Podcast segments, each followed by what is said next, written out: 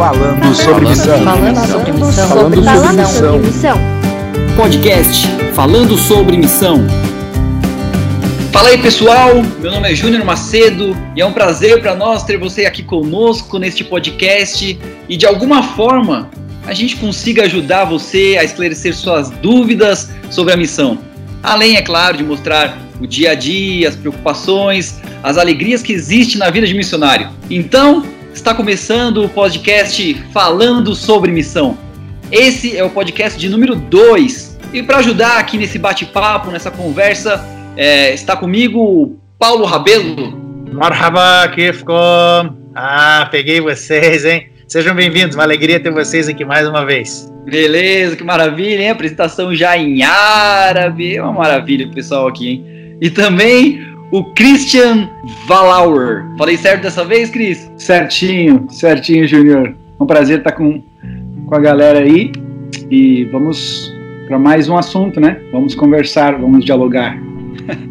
Que beleza aí, ó. Já aprendi, hein? Segundo podcast, já consegui falar o sobrenome, espero não errar novamente. E vamos que vamos. A gente. O tema de hoje é missão. Na verdade, assim, muitas pessoas perguntam pra gente sobre missão e cada um tem uma, uma história, um assunto, tem até uma opinião sobre isso. Então a gente vai querer definir para vocês, claro, quem somos nós para definir alguma coisa para você, né? Mas a gente vai vai estar aqui explanando um pouquinho mais essa palavrinha que muitas vezes causam dúvidas em nossa mente. E a primeira pergunta que eu já passo para vocês, para vocês dois, é jogo pepino na mão de vocês. É, para cada um de vocês, o que é missão? Júnior, só, só para te falar uma coisa, cara. É, um dos maiores missiólogos que tem na área de missão, aí o, o David Bosch, um sul-africano falecido, cara, todos os livros que você vai ler de missão sempre fazem uma referência ao livro dele que é, é Transforming Mission, que é bas basicamente uma fonte primária. Ele fala no livro dele que uma das coisas mais difíceis que tem é você definir o que é missão. Então você já começa jogando um abacaxi desse daí. Eu vou deixar pro Christian responder essa então. Oh, esse, esse abacaxi é difícil de, de ser descascado mesmo. Mas tem um livro que eu acho assim, ele é bem simples, mas eu acho ele na simplicidade dele ele traz algo, uma verdade profunda a respeito de missão, que você poderia colocar missão como sendo um hábito. Seria talvez a, a, a forma mais curta de descrever missão de uma forma profunda. Missão é um hábito. E nisso você pode ramificar para tanta coisa e, desen, desenrolar em, tanta, em tantas outras respostas e todas elas são certas porque a missão ela nada mais é do que um hábito da vida do cristão. Caramba, hein? Essas respostas aí me pegou agora de surpresa. Mas então, seguindo essa mesma linha, desculpa te cortar, Júnior, seguindo essa mesma linha aí do, do Christian, eu acho que missão está relacionada realmente, assim, falando de um modo geral, missão está relacionado com o estilo de vida e o destino da pessoa, né? A rota, para onde que ela está indo. Eu acho que missão está relacionado a isso daí. Qual é o seu objetivo de vida? O que, que você tem em mente? O que, que você espera alcançar? Ou... Eu acho que tem, que tem a ver com isso daí. Aí, logicamente, faz parte do seu dia a dia, o estilo de vida. Então, a, o Christian falou que é um hábito, eu acho que tem a ver também com a maneira como você vive no seu dia a dia, os hábitos que você tem, mas eu acho que vai um pouco além no sentido de que para onde você está indo, que direção você está caminhando. Isso está relacionado com a sua missão. Legal. E pegando o gancho nisso que vocês estão falando, assim, a, na verdade a gente poderia ficar comentando aqui por muito tempo outros autores, outras pessoas. Me parece que cada um tem uma opinião própria sobre o que é missão. E então eu queria puxar um pouquinho para o livro que a gente acredita, né? Se é a mensagem de Deus, a Bíblia. E eu queria que vocês trouxessem para a gente aqui, para os nossos amigos e tal, o que, que você encontra na Bíblia em que você pode chamar de missão? O que, que a Bíblia chama de missão? Bom, eu, eu começaria com o óbvio. E partindo daí, a gente. Vamos ver o que, que é, o que sai aí com o Paulo, até contigo, Júnior. Mas eu vou ler aqui para a gente a missão da Igreja Adventista, o statement da Igreja Adventista. E diz que essa missão é proclamar para todos os povos o Evangelho eterno no contexto das três mensagens angélicas de Apocalipse 14, 6 a 12. levando-os a aceitar a Jesus como Salvador pessoal e unir-se à sua igreja, ajudando-os a, a, a, se prepararem para o seu breve retorno. Então, se fosse buscar algo a respeito de missão na Bíblia, eu não começaria por outro lugar a não ser Apocalipse 14, 6 a 12 as três mensagens angélicas, porque a partir deste texto a gente percorre por toda a Bíblia, Bíblia entendendo da onde veio essa missão, o que, que a gente deve fazer no contexto atual e o que, que a gente deve esperar de um futuro próximo. Então acho que esse texto é o texto mais importante para, na, na, minha perspectiva, para a discussão do que o, o, que, que é na Bíblia missão, o que, que Deus espera da gente. Um dos livros que eu mais gosto é Serviço Cristão e, e Serviço Cristão está relacionado, obviamente, com a missão do cristão, né? O que, que o, o, o cristão deveria fazer como cristão, enquanto cristão. E ela coloca de uma forma muito simples, no, nas primeiras páginas, ali na página 8 e na página 9, se você for ver, ela fala um pouquinho do contexto do que, que é missão, e ela diz que em sua sabedoria o Senhor põe os que estão à procura da verdade em contato com seus semelhantes que a conhecem. E aí vem para mim o statement mais simples do que a missão. É o plano que os uh, é, é o plano do céu que os que receberam a luz a comuniquem aos que se acham em trevas. Simples assim. Aqueles que recebem uma revelação, uma luz, eles devem comunicar para aqueles que não têm essa revelação, a que não tem essa luz. E é claro, alguns podem pensar no contexto nosso, né, western, de, de achar que é um conhecimento cognitivo, mas na verdade essa luz ela, ela afeta não só a mente, mas as, as nossas obras, aquilo que a gente faz.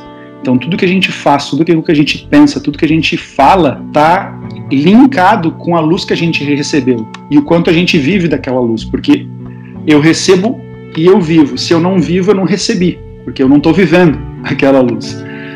Então, aquilo que eu recebo, eu vivo e por viver, eu acabo transmitindo essa luz para as outras pessoas. E daí a gente pode né, linkar com tantas outras, tantos outros assuntos relacionados à missão. É, quando se fala em missão, me vem alguns textos à mente como você falou aí da Bíblia, o texto acho que é mais conhecido é o texto de Mateus capítulo 28, quando é chamado de a Grande Comissão. Por sinal, Dallas Willard escreveu um livro fantástico chamado A Grande Omissão, que mostra como que a igreja falhou em cumprir esse mandato, essa, essa comissão né, que Cristo no, nos passou aí. Mas o texto é aquele texto que todo mundo conhece, né? É, eu estou lendo aqui na, na, nova versão internacional, portanto, vão e façam discípulos de todas as nações, batizando-os em nome do Pai, do Filho e do Espírito Santo, ensinando-os a obedecer tudo o que lhes ordenei. Eu estarei sempre com vocês até o fim dos tempos. Esse talvez seja o texto mais conhecido quando se fala de missão e de evangelismo. Esse texto é utilizado amplamente, porque ele realmente é uma referência àquilo, ao que Jesus, uma das últimas palavras de Jesus. Mas ainda linkado a esses últimos momentos de Jesus, e eu acho que assim, é importante a gente olhar para a Bíblia agora e ver o que foi que Jesus falou antes dele subir aos céus de fato. Então essa foi uma das partes. A outra parte está no Evangelho de João, capítulo 20 ali no finalzinho já, antes dele aparecer a Tomé. E o, o, texto é muito simples, mas ele diz assim: quando Jesus aparece, João 20, 21 diz assim: Novamente Jesus lhe disse: Paz sejam com vocês. Assim como o Pai me enviou, eu vos envio. Então Jesus coloca, coloca como o paradigma da missão para aqueles que acreditam nele e o seguem é o que? É o paradigma dele. A minha missão, ela vai ser agora a missão de vocês. E aí isso me remete a outros dois textos bíblicos que sintetizam, vamos dizer assim, resumem qual era a missão de Jesus. Porque se eu quero entender que ele me comissionou para fazer aquilo que o Pai enviou ele para fazer, então peraí, o que, que ele veio fazer então? E aí são os dois textos de Marcos 10, 45 e Lucas 10, 19, 10. Marcos 10, 45, Jesus fala assim: Pois nem mesmo o filho do homem veio para ser servido, mas para servir e dar a sua vida em resgate por muitos. Então, missão é como o Christian falou: é serviço. É você fazer algo por alguém, você servir essa pessoa. Logicamente que você não precisa de morrer para fazer isso, porque Jesus já morreu para garantir a salvação. Se você talvez em algum momento da sua vida Deus vai precisar que você seja martirizado para isso, ele vai te capacitar para isso. Mas a princípio isso aí é quando a ocasião e se o momento, a circunstância pedir, Deus vai te capacitar para isso. O objetivo não é viver uma vida de sofrimento, não. É, é como a gente falou: hábitos, estilo de vida, serviço.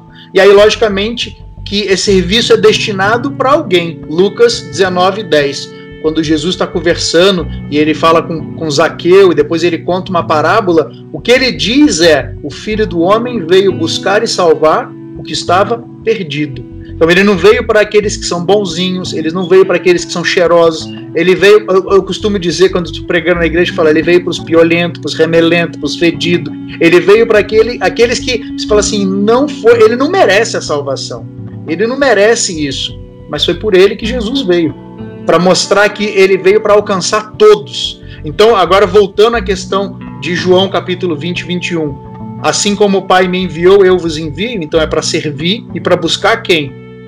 Todo e qualquer tipo de pessoa. Jesus não, não criou, não, não, não exige de nós um currículo, um pré-requisito, não, é todos. Ele veio para buscar e salvar o que estava perdido. Eu estava tava ouvindo vocês falarem e daí me veio uma outra dúvida aqui na, na cabeça, porque quando a gente olha para a Bíblia, a gente consegue ver no Velho Testamento muitos profetas, muitas pessoas ali que é citada, no, Antigo, no Novo Testamento também alguns, e a missão deles, no geral, era a mesma missão ou cada um teve uma missão diferente? Tipo, a gente olha para Abraão, ele foi chamado por Deus para sair da onde ele estava e encontrar uma nova terra e tudo mais e a descendência dele seria, seria o povo de Israel, que, que teria uma missão de mostrar que era um povo de Deus para todo mundo. O que, que muda nesse. O que vocês acham que muda nesse chamado, nessa missão de Abraão para a missão de outros profetas que a gente vê na, na Bíblia, tipo Jonas, algum outro profeta, algum outro, algum outro personagem da Bíblia que também é citado. O que você vê de diferente nas missões que, que a gente consegue enxergar na Bíblia? Eu acho que, Júnior, acho que tem que ver o você entender com missão como um objetivo. Então, quando Deus comissionou Jonas e ele deu uma missão para ele assim muito clara e objetiva, vai para Nínive e vai e prega essa mensagem lá. Essa era a missão dele. Então aí, se, aí nós estamos entendendo a missão como sendo um objetivo. Aí esse objetivo ele pode ser a curto prazo, a médio, a longo, mas pode ser também, se você ampliar isso aí, missão de vida. Qual o seu objetivo de vida? Aí tem a ver com aquilo que a gente estava falando antes, com os seus hábitos, seu estilo de vida, para onde você está apontando, vamos dizer assim, a, o seu barco. Ele está tá navegando rumo ao quê? Mas você pode ter missões, ah, vamos dizer assim, menores ou mais curtas, que seriam objetivos que você tem que alcançar, que Deus te, te, te vamos dizer assim, te delega para aquele momento, para aquelas circunstâncias, né? Tanto é que você vê, Paulo, Paulo, ele, ele teve uma ocasião, eu não consigo me lembrar agora exatamente qual texto, se era em Efésios ou não, que ele faz uma referência, que ele queria visitar o povo da igreja, mas o Espírito Santo impediu. Falou: não, não, não, não, você não vai lá agora você vai para um outro caminho. Aí acho que ele vai para Macedônia. Não sei se eu estou misturando agora os lugares. Mas então, assim, ele tinha uma missão de vida e aí tinha um objetivo, ou você pode chamar isso de missão também, só que uma coisa assim, mais curta, mais imediata. Acho que é mais ou menos nessa linha. Eu, eu penso da mesma forma que o Paulo, eu acho que existem. A gente poderia subdividir aí missão entre aquilo que é um objetivo a curto prazo, médio prazo, longo prazo. Ah, eu tenho uma missão, eu vou para tal lugar, vou, vou assistir um certo povo com uma certa necessidade e vou voltar. Então eu fiz uma missão. E tem a missão que é a missão à vida. O que, que eu devo fazer indo assistir uma pessoa, indo para o meu trabalho, para fazer o meu, meu trabalho trabalho diário, limpando a minha casa, sabe? A minha vida, o que, que é o princípio da missão, vamos dizer isso aí, né? O princípio de vida da missão, que é o que a gente estava se referindo anteriormente. Mas eu acho que eles, eles têm o, o, o mesmo princípio por detrás, porque o, o teu princípio de vida de missão vai reger as missões, como você vai, vai, vai agir nessas missões, né? Por quê? Porque o princípio por detrás de tudo é Deus e o amor de Deus, e é um princípio imutável. Por exemplo, um erro muito comum que a gente percebe é que as pessoas veem o Deus do Antigo Testamento como um Deus que tinha uma missão diferente do Deus do, do, do Novo Testamento, como se ele tivesse posto uma missão, a missão dele foi, falhou, e então ele resolveu mudar o, o método dele, e então ele agora alcançou o objetivo porque ele mudou o método. E na verdade não, o método foi o mesmo desde o início, desde o princípio de todas as coisas. Deus usou da, da mesma forma. O problema é que as pessoas responderam de uma forma negativa ao, ao mesmo método. Por quê? Porque Jesus não havia vindo ainda. A plena revelação ainda não tinha vindo, a plenitude dos tempos não tinha se concretizado. E quando veio a plenitude dos tempos e Jesus se revelou, o Deus, o próprio Deus se revelou em carne, não existe mais desculpa para a falha humana. Né? O poder de Deus foi revelado e com o poder completamente revelado nós temos plena uh, condi condições de, de sermos vitoriosos dentro do, do, do plano de Deus. Só, só, pegando uma carona aí no que, no que o Christian falou, enquanto ele falava que eu procurei, a, a passagem que eu estava fazendo referência era Atos 16, quando o Paulo foi impedido pelo Espírito Santo, eles estavam tentando ir para Bitínia, e aí o Espírito Santo impediu, o Espírito de Jesus impediu eles de irem e mudou os planos. Né? Deus é soberano, Deus está no controle. Uma vez que você se submete à direção de Deus, ele vai guiar a sua vida, ele vai dirigir. Então a missão, como o Christian falou, só pegando uma carona que ele está falando de Antigo Testamento e Novo Testamento, existe uma falsa ideia de que no Antigo Testamento a missão era todo mundo vem para onde está a cidade santa, Jerusalém, o templo, todo mundo vem para cá. E no Novo Testamento a ideia é, não, agora ide por todo mundo. Então, agora vocês saem. Então, antes era vocês venham e depois vocês saem. Mas não é isso. Quando você analisa de forma mais cuidadosa o Antigo Testamento e a, a, ideia de missão de uma maneira mais ampla, você vai ver que Deus chamou Abraão e falou: sai daqui e vai para lá.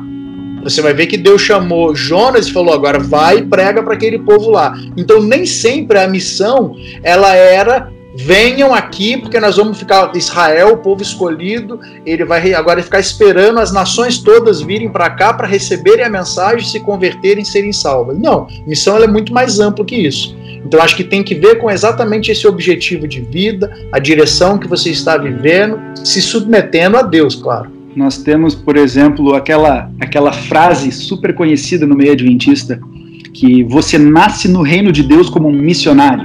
Então, e isso é verdade.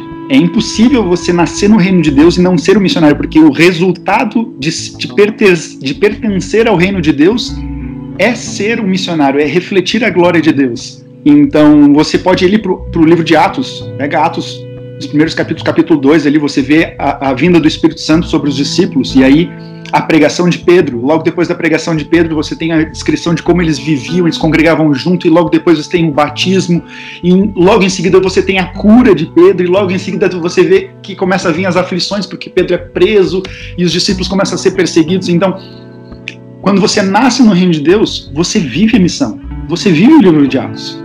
Né? Você, você vive os passos que Jesus viveu, assim como os discípulos viveram. E aí seria uh, estranho você olhar para o Antigo Testamento e falar assim, poxa, mas naquela época era a época da lei, né? Não existia a graça, você tinha que ser obediente à lei. E é uma outra grande falácia com relação, inclusive, à missão, porque o que é missão? Né? a missão é é eu falar do amor de Deus. Ah, não, não se preocupa, Deus não, Deus morreu na cruz, você não precisa se preocupar por, na, por nada, uh, com nada, né? Não, a, a, na verdade, a missão, se você olhar para Apocalipse 14, 6 a 12, é justamente enaltecer a lei de Deus.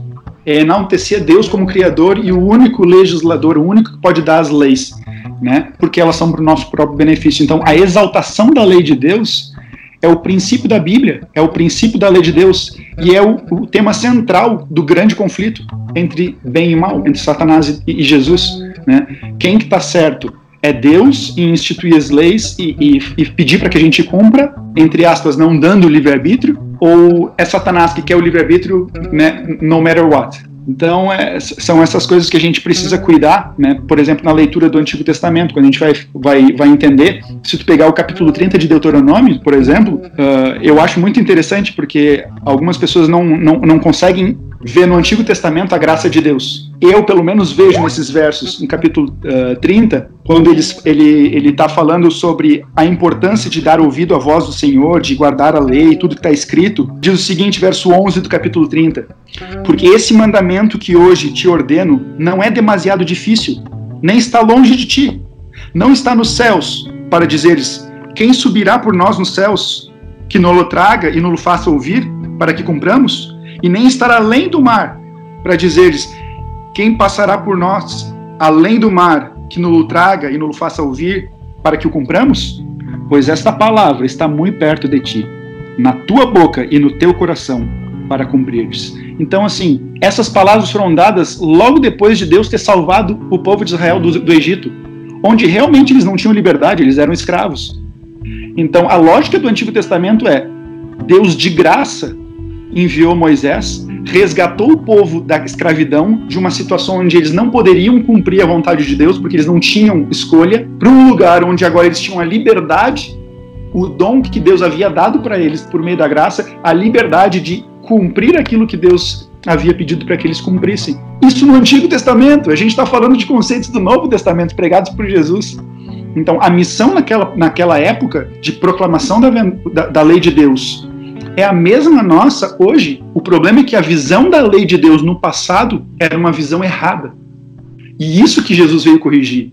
Jesus veio corrigir a visão que nós temos da lei de Deus. E essa é a nossa missão: mostrar para o mundo que a lei de Deus é o amor.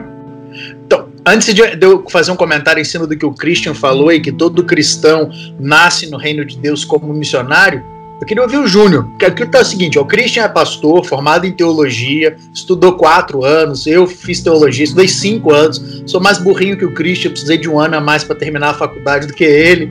E agora você não, Júnior, você vem de uma área de, de marketing, cara, tem nada a ver, você é missionário, tá no campo aqui trabalhando com a gente, no Oriente Médio. Fala aí, qual que é a sua opinião sobre esse, esse assunto de missão aí? Uma opinião agora de um cara que não tem uma formação teológica mas está servindo a Deus no campo missionário. Não, acredito que, na verdade, assim, quando a gente está no Brasil, a, a visão de missionário é uma visão que eu acredito ser um pouco equivocada.